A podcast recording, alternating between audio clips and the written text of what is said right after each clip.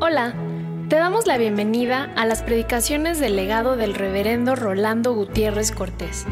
Esperamos que sea de bendición e inspiración para tu vida.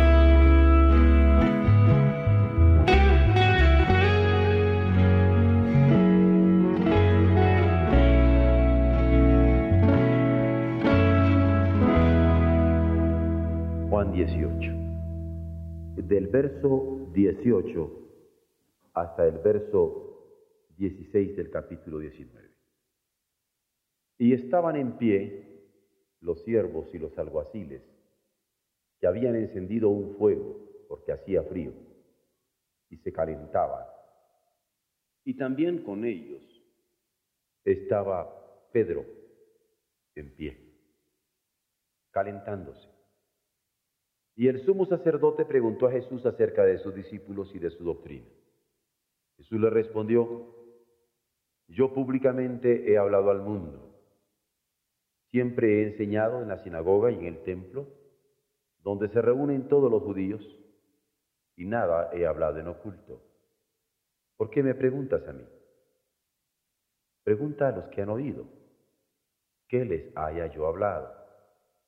He aquí, ellos saben lo que yo he dicho. Cuando Jesús hubo dicho esto, uno de los alguaciles que estaba allí le dio una bofetada, diciendo, ¿así respondes al sumo sacerdote?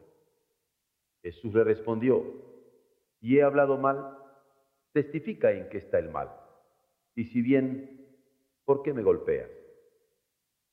Anás, entonces, le envió atado a Caifás, el sumo sacerdote. Estaba pues Pedro en pie calentándose y le dijeron, ¿no eres tú de sus discípulos? Él negó y dijo, no lo soy.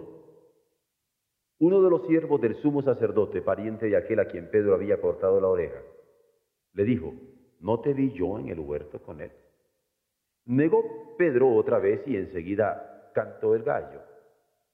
Llevaron a Jesús de casa de Caifás al pretorio, era de mañana. Y ellos lo entraron en el pretorio para no contaminarse y así poder comer la paz. Entonces salió Pilato a ellos y les dijo, ¿qué acusación traéis contra este hombre? Respondieron y le dijeron, si este no fuera malhechor, no te lo habríamos entregado. Entonces les dijo Pilato, tomadle vosotros y juzgadle según vuestra ley. Y los judíos le dijeron, a nosotros no nos está permitido dar muerte a nadie para que se cumpliese la palabra que Jesús había dicho, dando a entender de qué muerte iba a morir. Entonces Pilato volvió a entrar en el pretorio y llamó a Jesús y le dijo, ¿eres tú el rey de los judíos? Jesús le respondió, ¿dices tú esto por ti mismo o te lo han dicho otros de mí? Pilato le respondió, ¿soy yo acaso judío? Tu nación y los principales sacerdotes te han entregado a mí. ¿Qué has hecho? Respondió Jesús, mi reino no es de este mundo. Si mi reino fuera de este mundo, mis servidores pelearían para que yo no fuera entregado a los judíos. Pero mi reino no es de aquí. Le dijo entonces Pilato, luego eres tu rey. Respondió Jesús, tú dices que yo soy rey. Y yo para esto he nacido y para esto he venido al mundo, para dar testimonio a la verdad. Todo aquel que es de la verdad, oye mi voz. Le dijo Pilato, ¿qué es la verdad? Y cuando hubo dicho esto, salió otra vez a los judíos y les dijo, yo no hallo en él ningún delito. Pero vosotros tenéis la costumbre de que os suelte uno en la Pascua. ¿Queréis pues que os suelte al rey de los judíos? Entonces todos dieron voces de nuevo diciendo, no a este, sino a Barrabás. Y Barrabás el ladrón. Así que entonces tomó Pilato a Jesús y le azotó. Y los soldados entretejieron una corona de espinas y la pusieron sobre su cabeza y le vistieron con un manto de púrpura. Y le decían, salve, rey de los judíos. Y le daban de bofetadas. Entonces Pilato salió otra vez y les dijo, mirad, os lo traigo fuera, para que entendáis que ningún delito hay en él. Y salió Jesús, llevando la corona de espinas y el manto de púrpura. Y Pilato les dijo, he aquí al hombre. Cuando le vieron los principales sacerdotes y los alguaciles, dieron voces, diciendo, crucifícale, crucifícale. Pilato les dijo, tomadle vosotros y crucificadle, porque yo no hallo delito en él. Los judíos le respondieron, nosotros tenemos una ley, y según nuestra ley debe morir, porque se hizo a sí mismo hijo de Dios. Cuando Pilato oyó decir esto, tuvo más miedo. Y entró otra vez en el pretorio y dijo a Jesús, ¿de dónde eres tú? Mas Jesús no le dio respuesta. Entonces le dijo Pilato, a mí no me hablas. ¿No sabes que tengo autoridad para crucificarte y que tengo autoridad para soltarte? Respondió Jesús, ninguna autoridad tendrías contra mí si no te fuese dada de arriba. Por tanto, el que a ti me ha entregado, mayor pecado tiene. Desde entonces procuraba Pilato soltarle, pero los judíos daban voces, diciendo, si a este sueltas, no eres amigo de César. Todo el que se hace rey, a César se opone. Entonces Pilato, oyendo esto, llevó fuera a Jesús y se sentó en el tribunal en el lugar llamado el enlosado y en hebreo Gabata. Era la preparación de la Pascua y como la hora sexta. Entonces dijo a los judíos, He aquí vuestro rey. Pero ellos gritaron, Fuera, fuera, crucifícale. Pilato les dijo, ¿a vuestro rey he de crucificar? Respondieron los principales sacerdotes, no tenemos más rey que César. Así que entonces lo entregó a ellos para que fuese crucificado. Tomaron pues a Jesús y le llevaron. Dios nos bendiga en la lectura y meditación de su santa palabra. Y aquí quisiera que viéramos a partir del capítulo 26 un paréntesis extraordinario en donde está la negación de Pedro y está la traición de Judas y en el paréntesis se encuentra Jesús con Pilato. Y luego vamos a seguir adelante hasta donde termina la relación, el relato de Pilato. Dice así, Pedro estaba sentado fuera en el patio y se le acercó una criada diciendo, tú también estabas con Jesús Galileo. Mas él negó delante de todos diciendo, no sé lo que dices. Saliendo él a la puerta, le vio otra y dijo a los que estaban allí, también éste estaba con Jesús el Nazareno. Pero él negó otra vez con juramento, no conozco al hombre. Un poco después, acercándose los que por allí estaban, dijeron a Pedro, verdaderamente también tú eres de ellos, porque aún tu manera de hablar se descubre. Entonces él comenzó a maldecir y a jurar, no conozco al hombre. Y enseguida cantó el gallo. Entonces Pedro se acercó se acordó de las palabras de Jesús que le había dicho, antes que cante el gallo, me negarás tres veces. Y saliendo fuera lloró amargamente. Venida la mañana, todos los principales sacerdotes y los ancianos del pueblo entraron en consejo contra Jesús para entregarle a muerte. Y le llevaron atado y le entregaron a Poncio Pilato, atado. A Poncio Pilato, el gobernador. Entonces Judas, el que le había entregado viendo que era condenado, devolvió arrepentido las treinta piezas de plata a los principales sacerdotes, a los ancianos, diciendo, yo he pecado entregando sangre inocente. Mas ellos dijeron, ¿quién nos importa a nosotros? Allá tú. Voy a repetir el verso 3. Y quiero que vean muy bien la palabra arrepentido. Porque muchas veces decimos que solamente tuvo remordimiento, pero no se arrepintió. Y quiero que vean que se acercó al templo. Y en el templo fue donde encontró gente dura que no aceptó su arrepentimiento. Voy a ver. Leo de nuevo el 3. Entonces Judas, el que le había entregado, viendo que era condenado, devolvió arrepentido las 30 piezas de plata a los principales sacerdotes y a los ancianos, diciendo, yo he pecado entregando sangre inocente.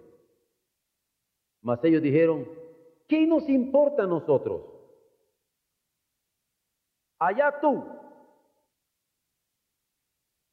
Y arrojando las piezas de plata en el templo, salió y se fue y se ahorcó. Porque en el templo no halló comprensión, ni para su arrepentimiento, ni para su confesión de pecado. Continúo. Los principales sacerdotes, tomando las piezas de plata, dijeron, no es lícito echarlas en el tesoro de las ofrendas, porque es precio de sangre. Y después de consultar, compraron con ellas el campo del alfarero para sepultura de los extranjeros. Por lo cual aquel campo se llama hasta el día de hoy campo de sangre. Así se cumplió lo dicho por el profeta Jeremías, cuando dijo, y tomaron las treinta piezas de plata, precio del apreciado, según precio puesto por los hijos de Israel. Y la dieron para el campo del alfarero como me ordenó el Señor. Jesús pues estaba en pie delante del gobernador y éste le preguntó diciendo, vean el verso 2, le llevaron atado y le entregaron a Poncio Pilato, el gobernador, y en el verso 11, Jesús pues estaba en pie, atado, delante del gobernador. Y éste le preguntó diciendo, ¿eres tú el rey de los judíos? Y Jesús le dijo, tú lo dices. Y siendo acusado por los principales sacerdotes y por los ancianos, nada respondió. Pilato entonces le dijo, no oyes cuántas cosas testifican contra ti. Pero Jesús no le respondió ni una palabra, de tal manera que el gobernador se maravillaba mucho. Ahora bien, en el día de la fiesta acostumbraba el gobernador soltar al pueblo un preso, el que quisiese. Y tenían entonces un preso famoso llamado Barrabás. Reunidos pues ellos les dijo Pilato, ¿a quién queréis que os suelte? ¿A Barrabás o a Jesús llamado el Cristo? Porque sabía que por envidia le habían entregado.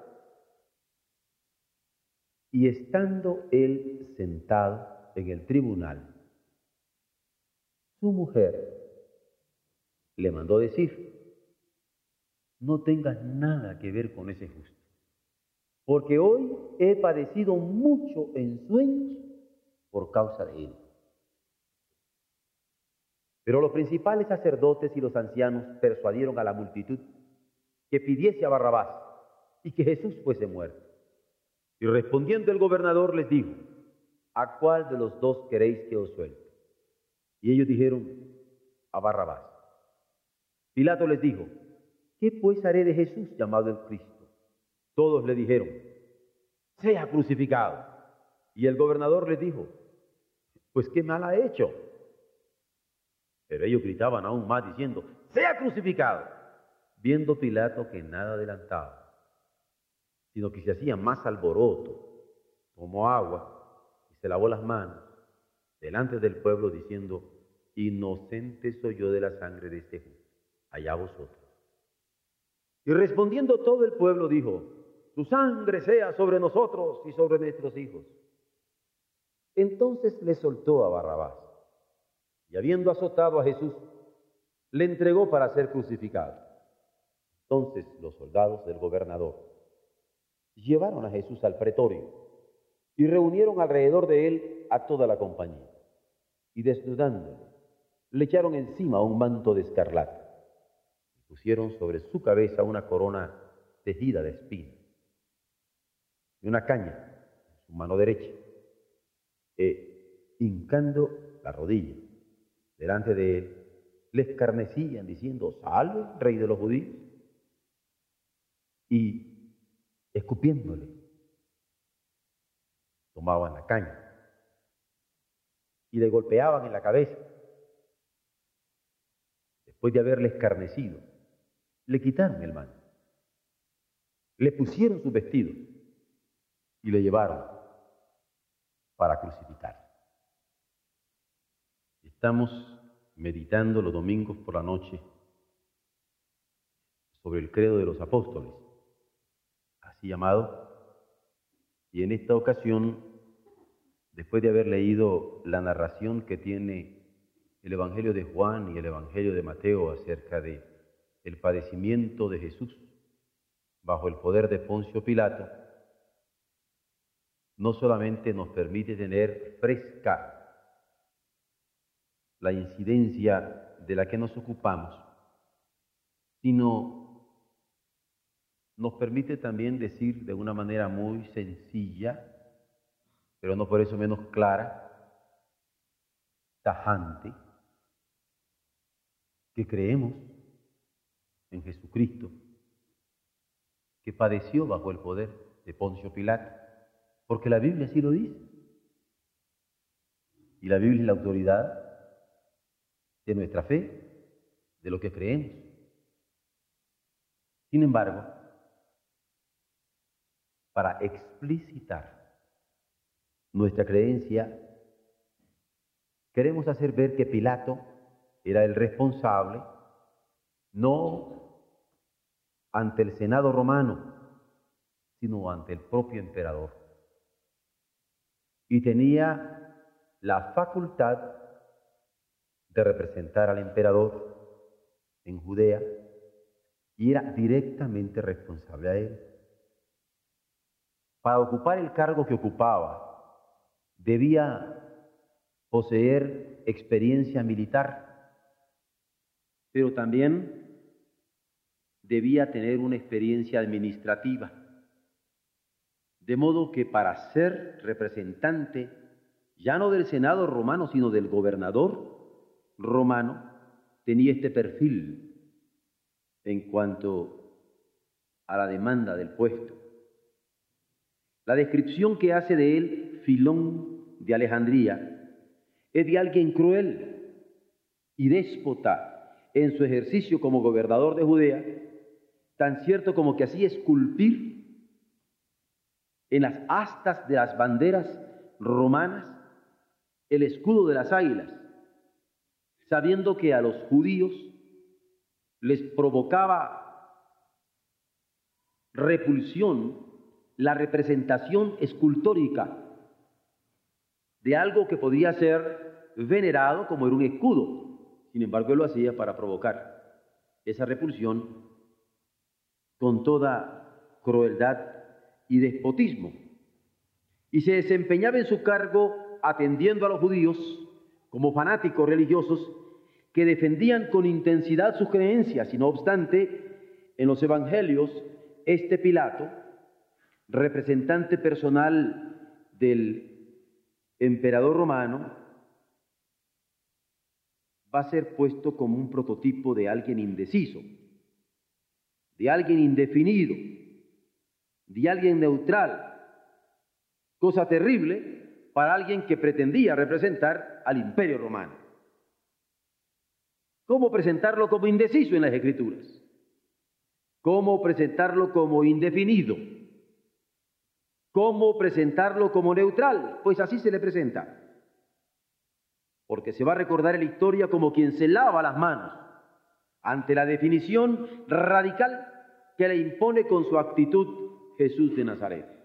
Prototipo de quienes pretenden ser muy definidos, pero ante Cristo no hayan que hacer tampoco y pretenden lavarse las manos para sacudirse la definición que el Señor demanda frente a él. Por ello, confesar que padeció bajo el poder de Poncio Pilato es ubicación histórica muy definida, porque en los anales de la historia se puede ubicar claramente dónde está Poncio Pilato en el Imperio Romano y ahí aparece la figura de Jesús, aunque no es menor el padecimiento que sigue sufriendo por quienes no se declaran abiertamente por él. El proceso de Jesús fue en casa de Caifás, muy de mañana, un proceso matutino. Qué ironía, porque el tiempo corría y no podían continuar con el proceso si les caía la tarde. Los dirigentes del Sanedrín no quisieron penetrar para no contaminarse. Qué ironía, porque la pureza legal prescrita por la Mishnah requería no entrar durante siete días a la casa de un pagano. Entonces llevan a Jesús delante del pagano, pero no quieren contaminarse con el pagano, aunque también se registra que Pilato accede y sale fuera, mostrando por un lado habilidad política, pero por otro ironía fina y rechazo tácito marcado hacia los judíos que le traían aquel caso con quienes actúa con desprecio cuando les presenta al Jesús que decía ser rey de los judíos. La pregunta de Pilato sobre el tipo de acusación con que traían a Jesús era de obligado ritual sobre una causa. ¿Cuáles eran las acusaciones?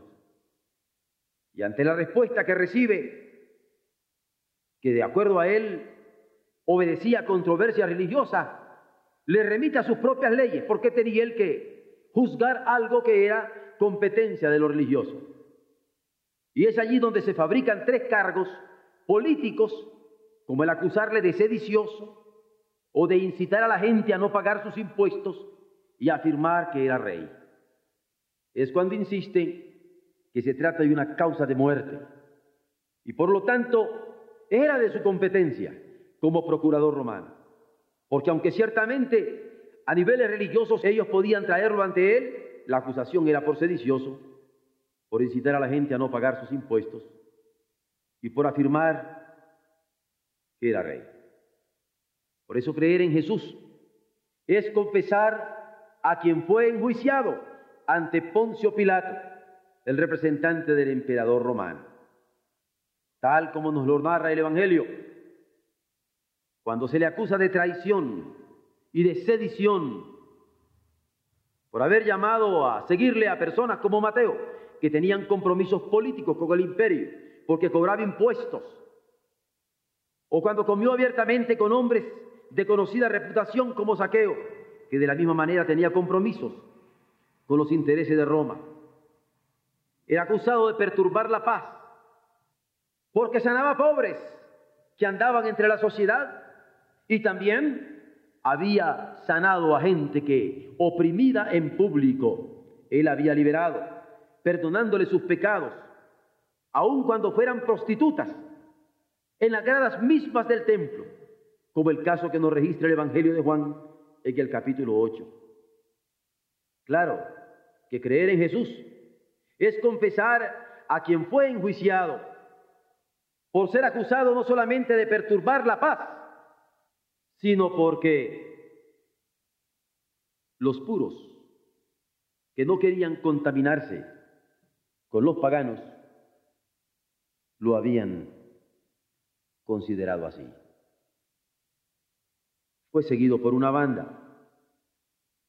Todos sus apóstoles eran una banda. Pero no solamente fue seguido por ellos, sino también por muchos en Palestina. Habían miles de testigos de que él era un hombre que era seguido por gentes de todas partes. Y entre ellos algunos que creyeron que los liberaría del yugo de los romanos. Pedro, uno de sus seguidores, era un claro, reconocido rebelde. Y este hecho resultaba causa suficiente para acusarle ante alguien tan cruel como Pilato, quien de acuerdo a la historia fue remitido posteriormente por Vitelio a Roma luego de haber asesinado a unos religiosos de Samaria que se habían visto envueltos en un acontecimiento religioso en el monte Gerizim. y justamente por la crueldad con que asesinó, hubo de ser remitido a Roma. Sin embargo, porque Jesús era seguido por esta banda, se le considera que debía ser juzgado. Pero también digno de ser hecho prisionero, porque fue considerado como pervertidor del pueblo, aunque era totalmente falso. La referencia que hacen de Pilato como procurador romano en el tiempo de Tiberio tanto Tertuliano, Justino Mártir y Eusebio avalan el padecimiento que bajo su autoridad atestiguan cada uno de los cuatro evangelios, porque tanto Mateo como Marcos, como Lucas o como Juan nos hablan claramente que Jesús fue hecho prisionero y padeció bajo el poder de Poncio Pilato.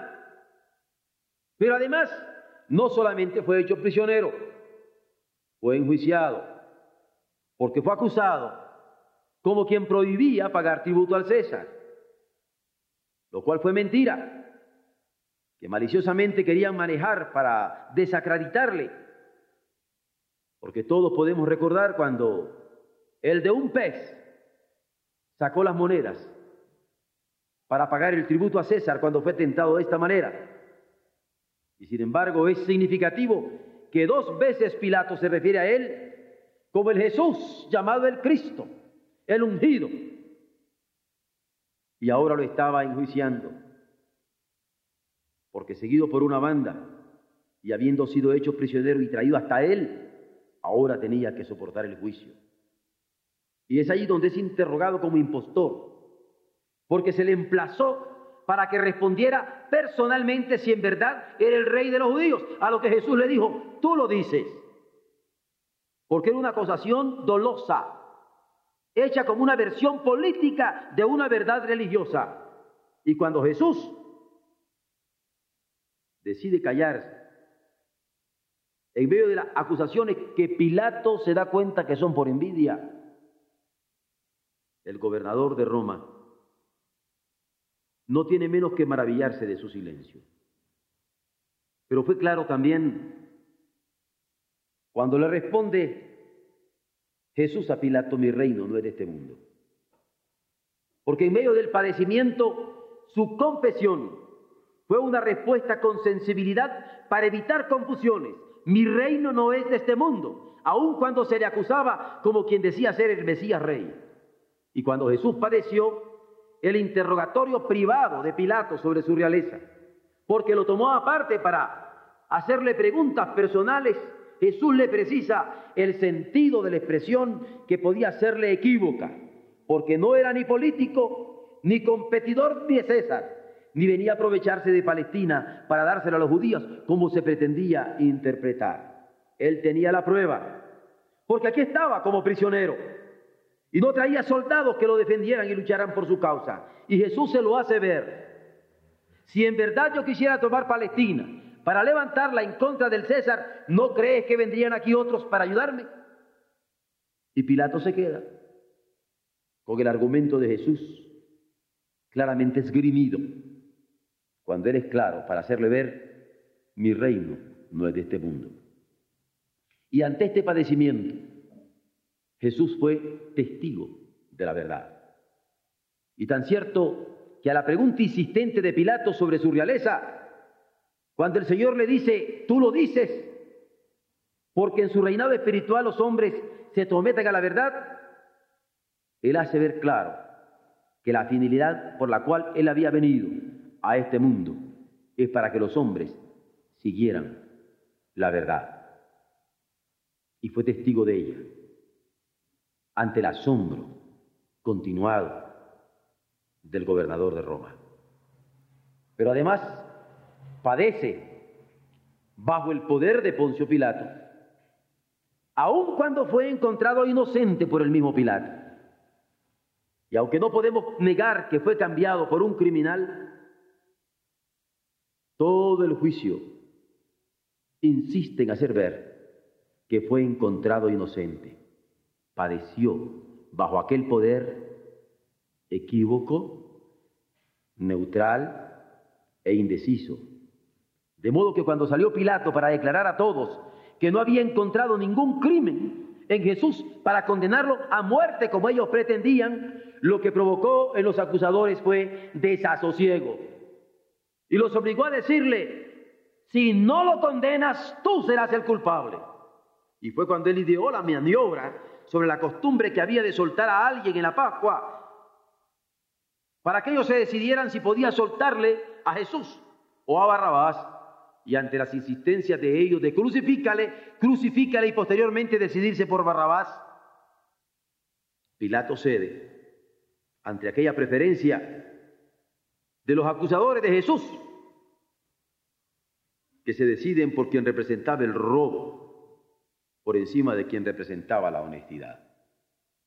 Claro que padeció bajo el poder de Poncio Pilato, lo que hoy por hoy sigue padeciendo en medio nuestro donde hay tanta gente que sigue situaciones de hurto, preferentemente a la de honestidad de Jesús. Sin embargo, él padece, aunque fue encontrado inocente por el mismo representante de Roma. Pero padece bajo el poder de Poncio Pilato porque fue dependiente de Dios hasta las últimas consecuencias. Y así vivió su fe en medio del griterío y testificó la razón de su ministerio redentor en medio del griterío que lo que pedían para él era la cruz. Y con desafuero insistían, crucifícale, crucifícale. Es en esta escena de burla que es improvisada por los soldados cuando le desnudan, cuando le ponen un manto escarlata, cuando tejen una corona de espinas y se la ponen en sus sienes y luego lo escupen y luego le ponen una caña en su mano y le toman la caña y lo golpean y le dicen, salve rey de los judíos, ¿qué dices a esto? Y el Señor, ante aquella escena de burla improvisada, escucha que Pilato le dice, exe humo, y soporta el vituperio, lo que la misma palabra dice ser todo un escarnio, y después se da cuenta cómo le quitan de nuevo el manto de púrpura para ponerle de nuevo su propio manto. En el noveno punto me gustaría que lo vieran en sus Biblias, porque cuando Jesús es azotado, estamos probablemente en el pasaje más triste de toda la Biblia. Porque cuando decimos que padeció bajo el poder de Poncio Pilato, no fue solamente un padecimiento en virtud de haber sido seguido por una banda o que le hicieron prisionero o que le enjuiciaron, o que le interrogaron como impostor, o como que en secreto les pudo decir que su reino no era de este mundo, en donde fue testigo de la verdad, en donde a pesar de ser inocente, continuó sufriendo aquel vituperio dependiendo del Padre, sino que fue literalmente azotado con tiras de cuero y con pedazos de hierro en el cuero porque sobre el lomo desnudo soportó aquellos azotes. Es más, es tortura que claramente la describen los evangelios. En este pasaje triste, que registra el Evangelio de Mateo, contrastando la realeza de Jesús y la humillación a que fue sometido. Cuando dice, entonces los soldados llevaron a Jesús al pretorio y aclara, los soldados del gobernador.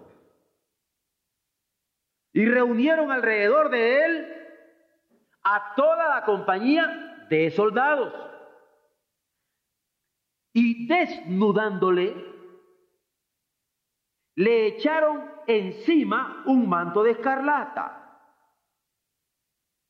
Y luego de este escarnio, le pusieron sobre su cabeza una corona, pero tejida de espinas. Y luego de ponerle la corona tejida de espinas, ad hoc, especialmente para él, le dieron una caña en su mano derecha, símbolo de poder, e hincando la rodilla delante de él, como quien le hace reverencia, le escarnecían, diciendo, salve, rey de los judíos, y escupiéndole, tomaban la caña, y escupiéndole, le golpeaban en la cabeza, y es después de haberle escarnecido que le quitaron el mando, que le pusieron sus vestidos y le llevaron para crucificarle. Claro que creemos que Jesucristo, nuestro Señor y Salvador y Redentor, único y suficiente Redentor de nuestras almas, padeció bajo el poder de Poncio Pilato. No solo por los testimonios seculares a que hemos hecho referencia arriba, sino principalmente por la relación que tenemos en la misma palabra de Dios sobre este incidente, porque así fue flagelado. Y allí se ve claro que no hubo ni compasión para él, mucho menos indulto. Claro que creemos que padeció bajo el poder de Poncio Pilato. Porque retó la responsabilidad entonces con la misma intensidad con que hoy día desafía a responderle. Y claro, ¿quién quiere responder a Jesús? cuando lo que espere es sufrimiento. Su aspecto de notorio padecimiento, antes que conmover, enardece a los príncipes y sacerdotes mientras recibía los azotes que le mandó Pilar. Como hoy, cuando el aspecto notorio de padecimiento en las semanas previas a la celebración de la pasión en que nos encontramos, enardece a tantos que insisten en que Jesús no es único y suficiente Salvador del alma, cual si su sufrimiento, su muerte, su sepultura, su resurrección no fueran sacrificios perfectos del Hijo perfecto, en el plan perfecto de Dios para nuestras vidas y la redención de nuestros pecados. Nos damos cuenta que hoy sigue inquietando a muchos, que no se deciden a responderle como entonces. Pero por último, que padeció bajo el poder de Poncio Pilatos, es porque fue objeto de burla, como exactamente lo narran los evangelios porque es un objeto expuesto. Allí estaba como rey juez, pero en una caricatura grotesca, con aquel manto escarlata, con aquella corona de espinas. Allí estaba expuesto como rey juez, acusado por haberse hecho hijo de Dios y que según la ley debía morir. En medio de la repulsión abierta, a su ministerio de Redentor, Pilato mandó traer de nuevo a Cristo para interrogarlo reservadamente, pero terminó por entregarlo. Y aunque estremece el padecimiento físico y moral de nuestro Redentor, los evangelios testifican que Jesús no perdió la razón por haber recibido los azotes. Tampoco murió por aquellos azotes estando físicamente exhausto, los soldados hacían su trabajo y aún quedaba el padecimiento después de aquel vituperio tremendo de cargar su cruz. Y de cargarla y soportarla en toda una vida dolorosa, cumpliendo en su cuerpo la profecía, pero llevando en sí la posibilidad de nuestra salvación eterna. Claro que creemos que padeció bajo el poder de Poncio Pilato. Es claro que Jesús habría de padecer lo que era ilegal sufrir a un ciudadano romano, como la muerte por crucifixión a la intemperie. Pero él lo padeció, no solamente mientras estaba frente a Poncio Pilato, sino con las consecuencias que hubo después de aquel tremendo impacto de injusticia. Porque su crucifixión fue a la intemperie, una crucifixión donde hubo de soportar el sol, sol de Palestina, donde no podía moverse para evitar las moscas que sobre su sangre coagulada podrían llegar, ni las alimañas que habrían de acercarse a un cuerpo sangrante. ¿Cómo no vamos a creer que Jesús, nuestro Señor y Redentor, padeció bajo el poder de Poncio Pilato? Al contrario, cuando nosotros confesamos que padeció bajo el poder de Poncio Pilato, en un país ocupado como Palestina, y siendo rechazado por sus compatriotas como indigno de vivir, nos plantea qué hacer con Jesucristo, sin caer en la neutralidad convenienciera de acomodos políticos. Confesar que padeció bajo el poder de Poncio Pilato, nos plantea confesarle con nuestra boca públicamente y creer en nuestro corazón, como apela el apóstol Pablo a los hermanos de Roma. Se confiesa con la boca y se cree con el corazón. No es una confesión formal, es de fe. Hay que decidirse en medio de intereses encontrados y en medio de pasiones propias de hombres indecisos por seguir sus huellas definitivamente. Es en este incidente de Pilato que aprendemos que Dios puede hablar por pensamientos ocultos dentro del alma. En la actualidad conocemos como vía del inconsciente. Podemos considerarlo.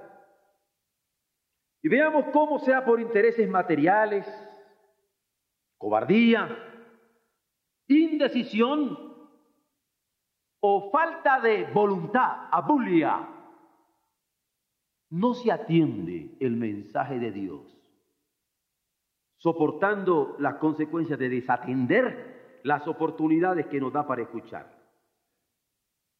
La advertencia de entonces fue muy clara y está entretejida en la narración del padecimiento bajo el poder de Poncio Pilato de Jesucristo nuestro Señor. Porque estando Pilato sentado en el tribunal, su mujer le mandó decir, no tengas nada que ver con ese justo, porque hoy he padecido mucho en sueños por causa de él.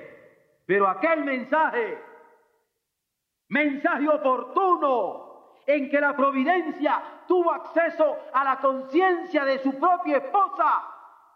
Llegó a la conciencia de la esposa, pero no al fondo del alma de Pilato. Y no duele cuando hoy por hoy hay quienes quieran confesar formalmente, creo que padeció bajo el poder de Poncio Pilato y en el fondo del alma no se deciden por confesar a Cristo como el único y suficiente Salvador del alma, asentado en la autoridad infalible de las Escrituras. Dios tenga misericordia de los hombres que aún indecisos como Pilato no se deciden por el Señor.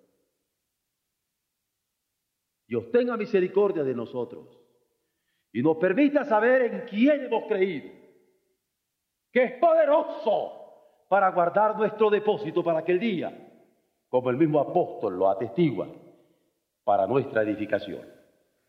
Amén.